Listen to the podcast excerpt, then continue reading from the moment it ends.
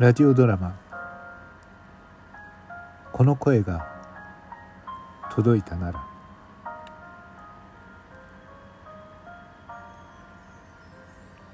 人身事故の当事者が彼女だと告げるツイートにはハートマークいわゆる「いいね」がたくさん押されていた。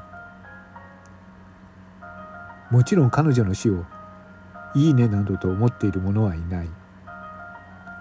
だがツイッターの場合良いニュースにせよ悪いニュースにせよこの「いいね」のボタンしかリアクションを返せるボタンはない。今更ながらだが今僕はそのことに強烈な違和感を感じている。彼女の死を「いいね」などとは絶対に言わせない。僕はこのツイート主に返信を送った。この人身事故を起こされた方が頑張り屋ピノさんである確証はあるのですか？間違っていたら大問題ですよ。あえて質問の形でつぶやいた。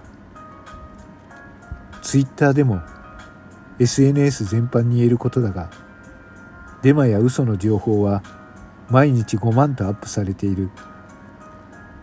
数分後すぐに僕のコメントに返信があった。残念ながら本当のようですね。亡くなった方のお名前と僕の知っているピノさんの本名は一致いたしました。そして今彼女はボイトークでその存在さえも自ら消してしまっていますよ。後半の情報は僕も知っている。だが前半彼女の本名を知っている人がいることに少なからず僕は嫉妬心と悔しさを覚えた。この人物はその上で彼女の死を確信している。何ということだ。一体なぜそう思って途方に暮れていた時思わぬ知らせが入った。翼なき者さんの収録配信がアップされました。スマホの画面にそんな通知が届いた。翼のき者が収録配信をアップした。なぜ今？一瞬僕は彼女が生きているとそう思ってしまった。だがすぐにその思いはかき消した。収録配信は自分の好きな日時に予約配信ができるのだ。今届いた配信は彼女が今ではない時間に作成したものでそして予約配信した可能性がある。いやその可能性が高かった。僕は翼なき者の収録配信を開いた。真っ黒な壁紙に折れた片翼のイラスト。無機質で輝きやときめきを一切感じさせないサムネイルだった。僕は息を飲みながら再生ボタンを押した。低く暗い声が聞こえ話し始める。今までの彼女の声のトーンとはまるで違っていた。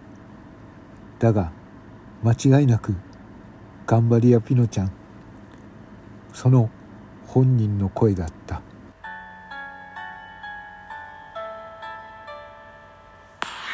ゆうたさん聞いてくれていますか？私がゆうたさんに送るこれが最後の配信です。そしてこれはピノの遺言です。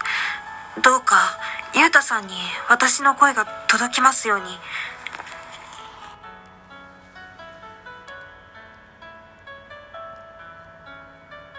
そう言って始まった。彼女の配信は配信から3時間後ボイトークの中から削除された。理由は配信内容がモラル的にふさわしくなく個人情報が開示されているという配信だったからだ。それは僕もすぐに気がついた。この配信はすぐに削除される。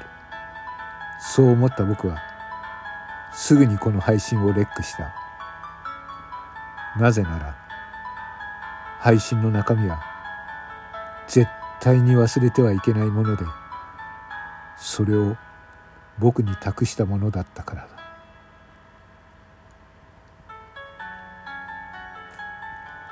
それは彼女が僕に託した遺言そのものだった。